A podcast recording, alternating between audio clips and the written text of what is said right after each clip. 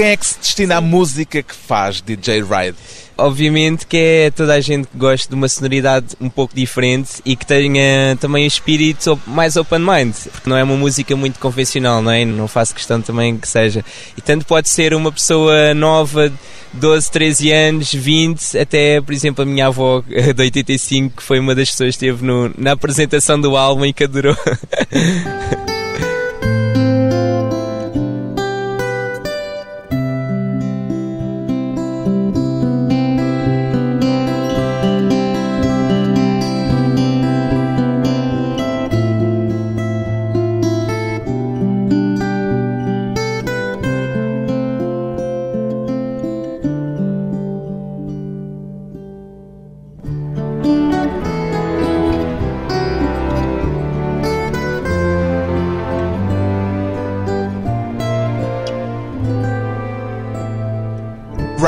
25 anos, músico, até aqui costumava assinar como DJ Ride. Agora assina só como Ride. Pôs de parte a sua vertente de DJ ou não, não, é bem isso? Não, por acaso há muitas pessoas que dizem então deixaste cair o DJ do nome agora. E não foi uma Ainda coisa... é jockey? Claro, claro, obviamente. E isso é indissociável também da produção e do turntablism, etc. Mas foi quase Já como... é uma série de palavras que daqui a um bocado vamos ter sim, de explicar, sim, sim, mas claro. Eh, prometemos explicá-las mais claro, tarde. Mas foi um bocado focar eh, os holofotes na área mais de produção. Porque às vezes muitas pessoas pensam quando ouvem a palavra DJ, ok, é mais um disco jockey, é mais uma pessoa que só se dedica àquela parte da música, de passar músicas de outras pessoas e discotecas, clubes, etc. E o meu trabalho, 90% do meu trabalho não Já é não isso. é isso. Claro. A opção de deixar cair Sim. o DJ no nome é, como se diz no marketing, uma opção de rebranding, quer dizer, de renovação Sim. da marca. Sim, é, é e não é. Foi um bocado brincar também com os conceitos e também estimular as pessoas, porque a maior parte das pessoas está habituada a ouvir DJ Ride e agora só Ride, então faz com que elas pensem, ok, porque é que houve Que é esta isto? Quem é este agora? E foi uma pequena brincadeira também, brincar com os conceitos. Já vamos falar mais em Sim. detalhe do seu trabalho, mas antes gostava de perceber que história Sim. existe por trás deste nome. Nome, DJ Ride foi escolha sua? Foi. eh, na altura, eu quando tinha 15 anos, eu andava muito de bicicleta e cheguei a entrar em campeonatos de bicicleta e tudo. Na altura, Downhill e Dual, que era uma vertente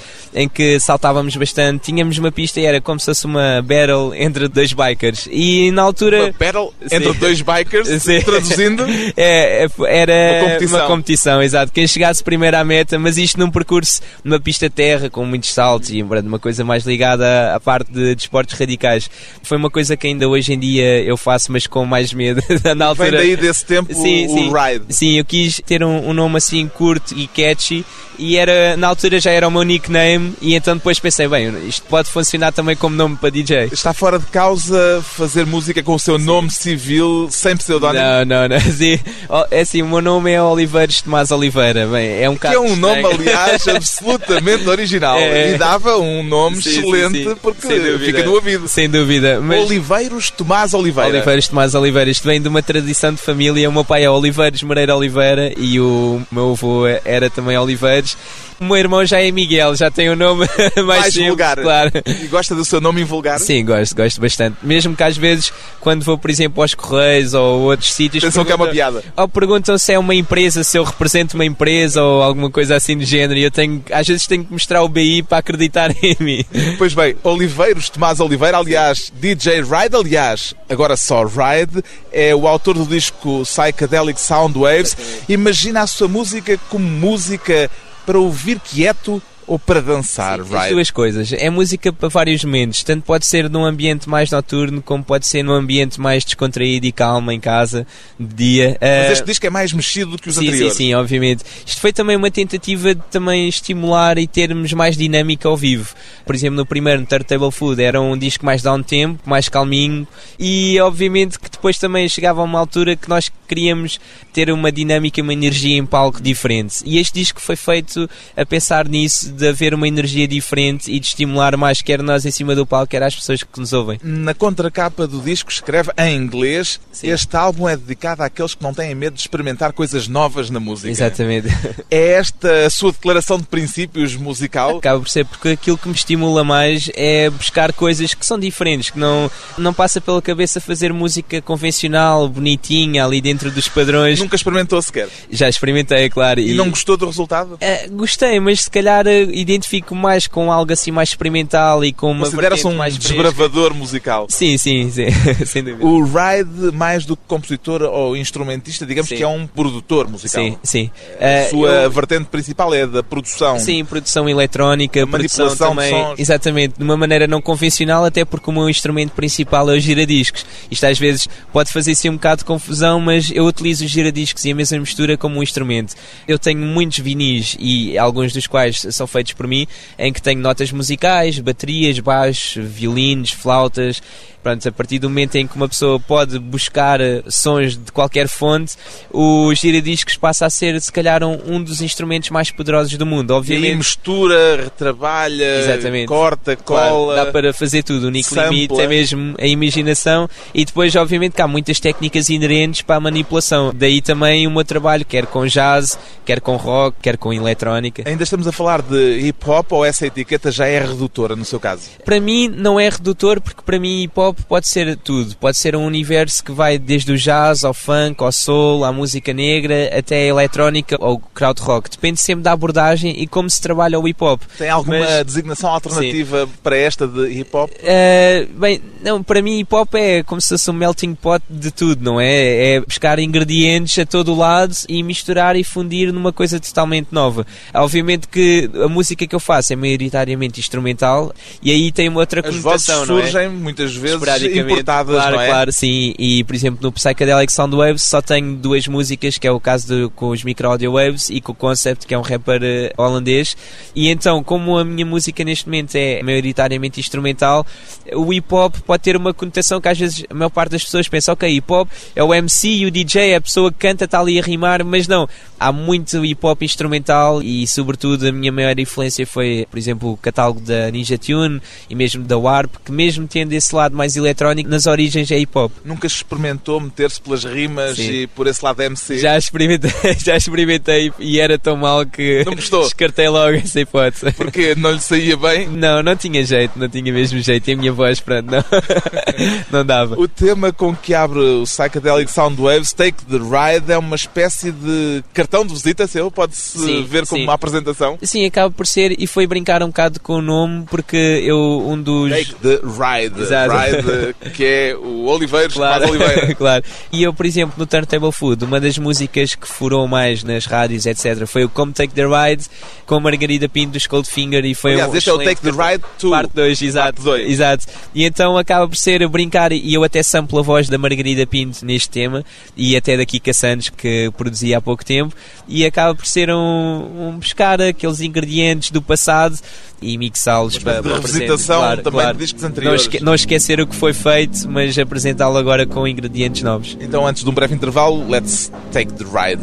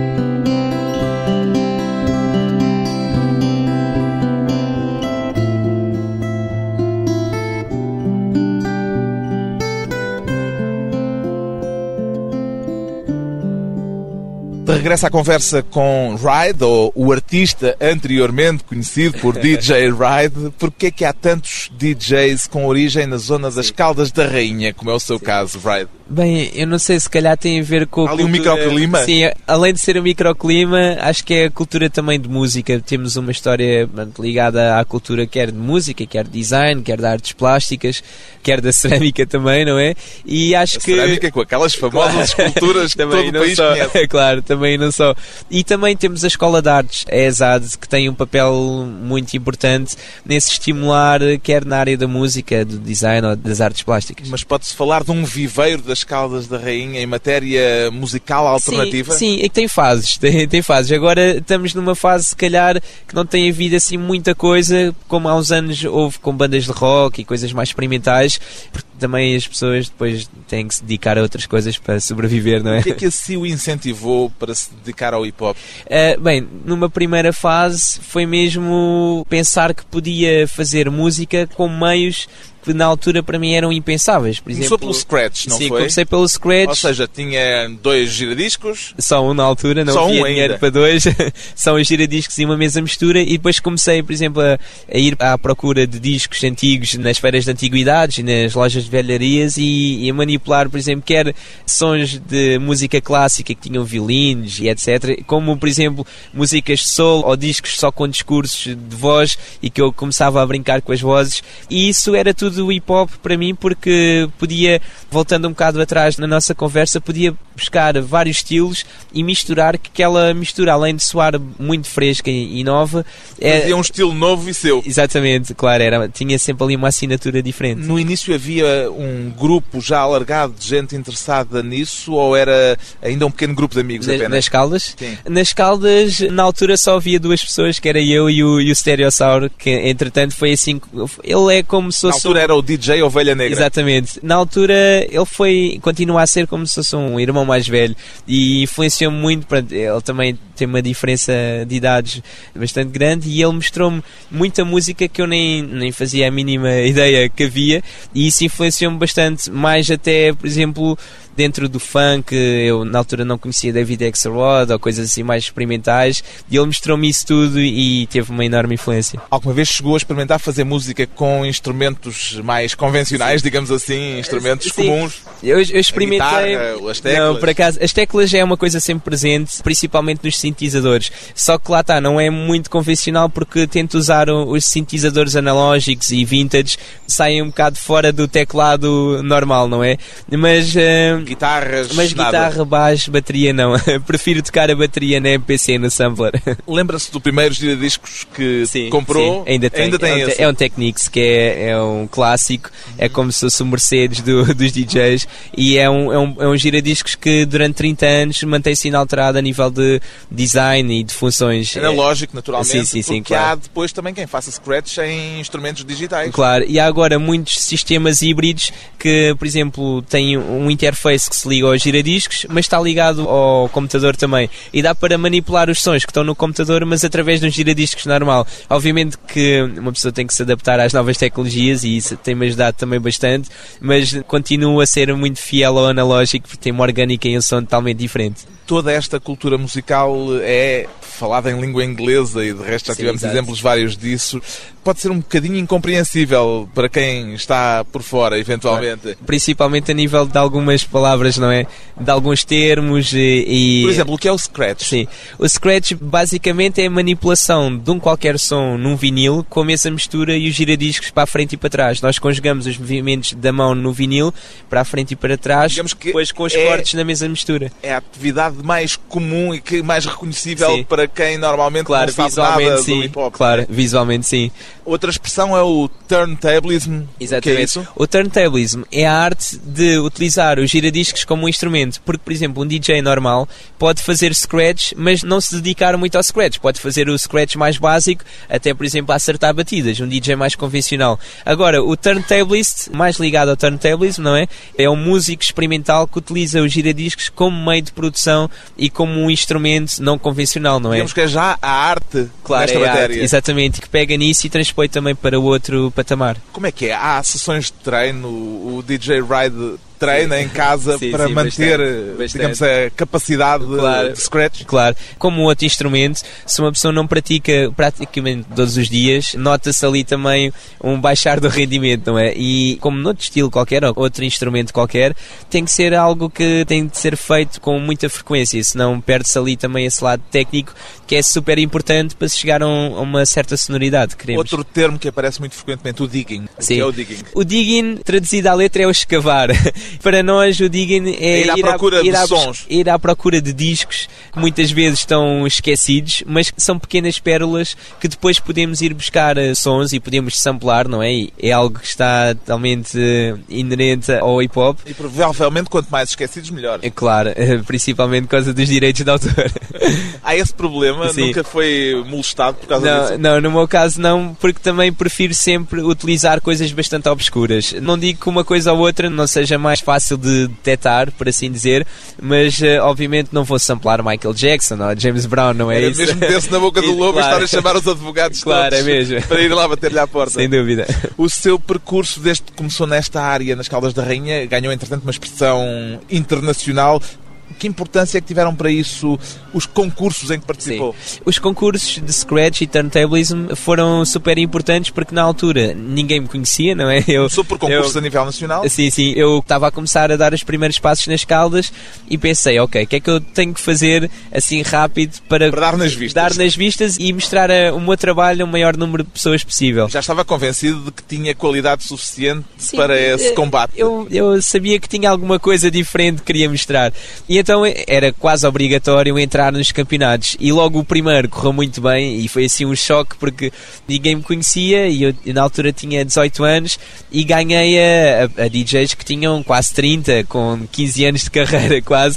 Foi assim um choque, ficou toda a gente a pensar bem. é campeonato que- nacional, não é? Sim, Na altura. nacional, exato. Depois- Foi, fiquei em terceiro lugar no mundo. Quando eu entrei no campeonato do mundo, foi na Polónia e depois, posteriormente, em Londres.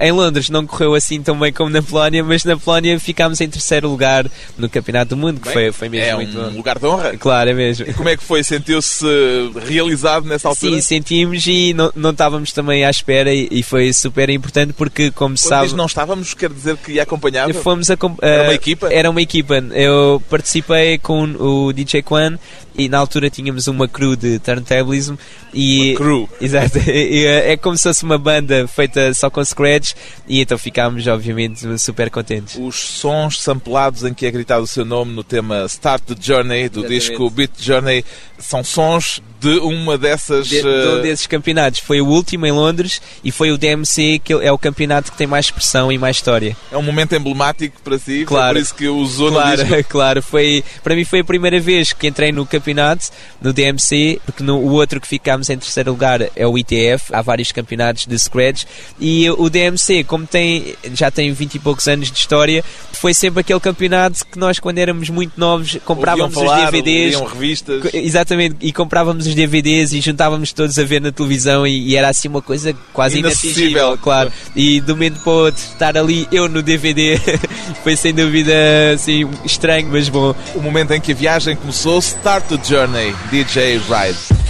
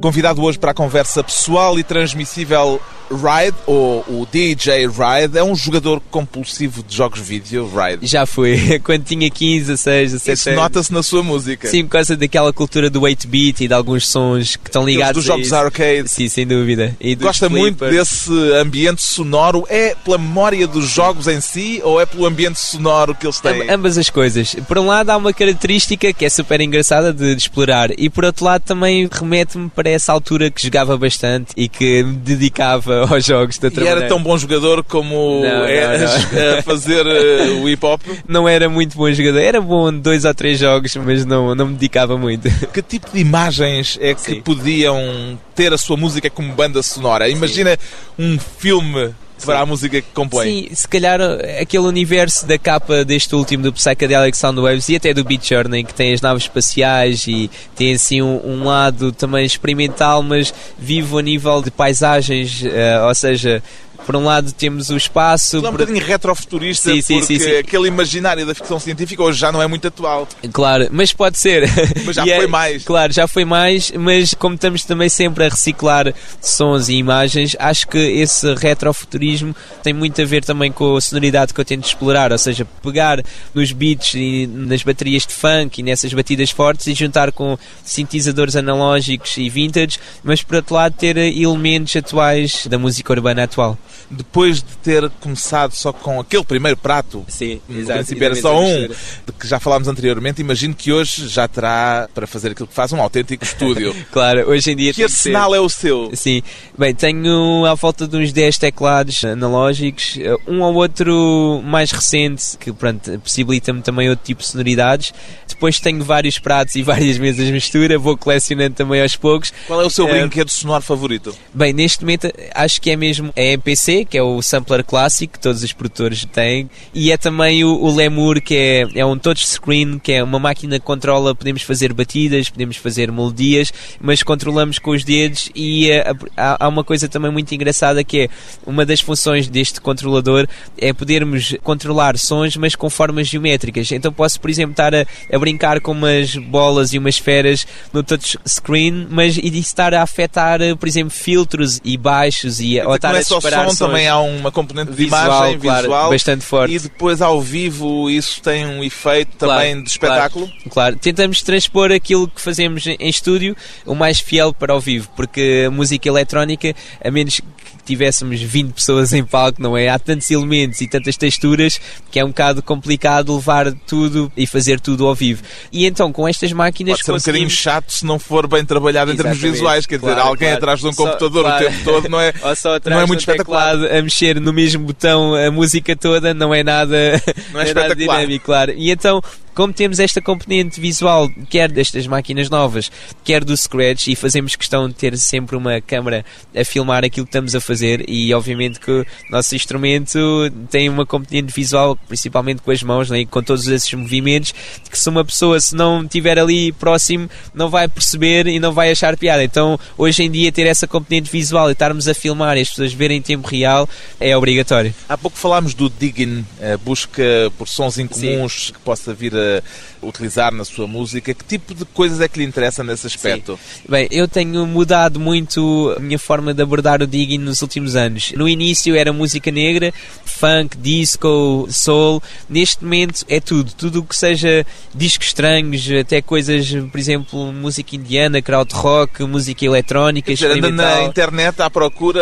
É, eu gosto mais de descobre eu gosto mais de procurar eh, no- discos mesmo. Sim, gosto mais de procurar nas lojas e poder também aprender com as pessoas que estão a vender os discos e principalmente ter histórias para contar, porque por exemplo, através da internet, não é que de vez em quando não tenha que fazer, mas por exemplo, uma pessoa manda vir um disco raro do eBay.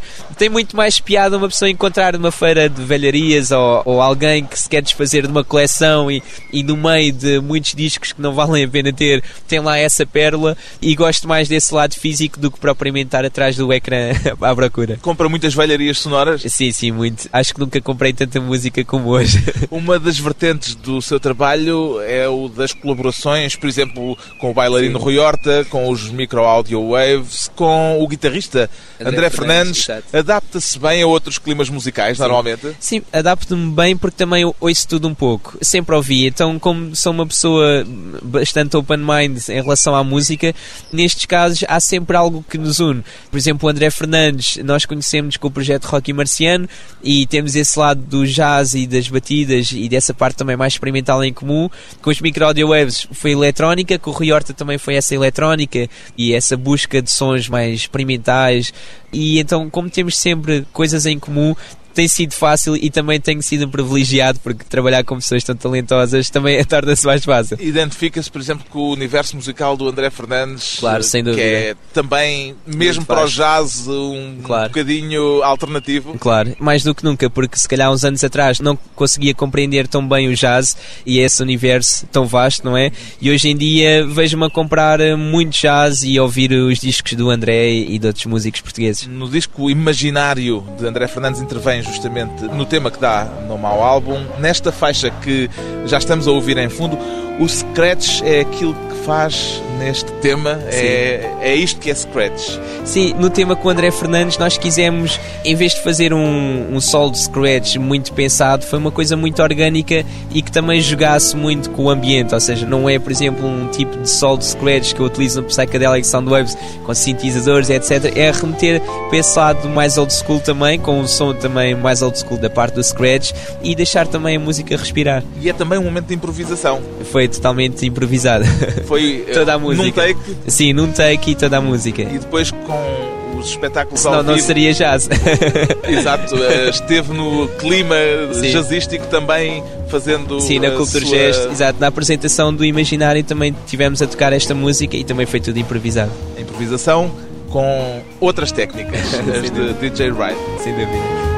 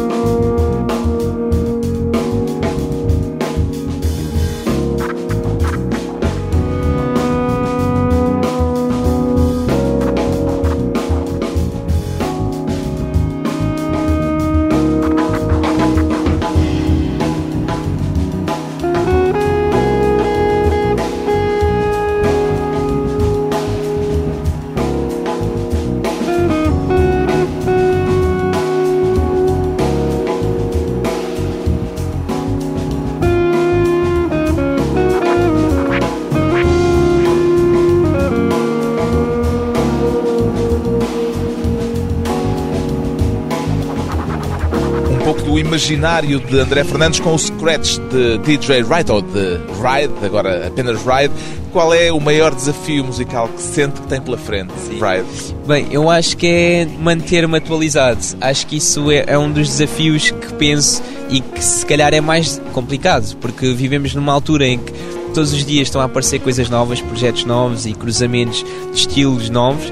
E então acho que o desafio mesmo é tentar manter-me atualizado, que é, é, é praticamente impossível porque uma pessoa vai à internet e, e é bombardeado por bandas novas e músicos novos, etc. Portanto, tem de saber a cada momento também fazer uma triagem. Claro, tem que haver essa filtragem e isso tem a ver também com os nossos gostos, não é? Faz-se de uma maneira natural, mas sem dúvida continuar-me a manter atualizado e original e, e ter sempre a minha assinatura presente, que é, é o maior desafio para um produtor. É? Um músico que se dá bem com os desafios. O disco mais recente de Ride chama-se Psychedelic Soundwaves. Exato.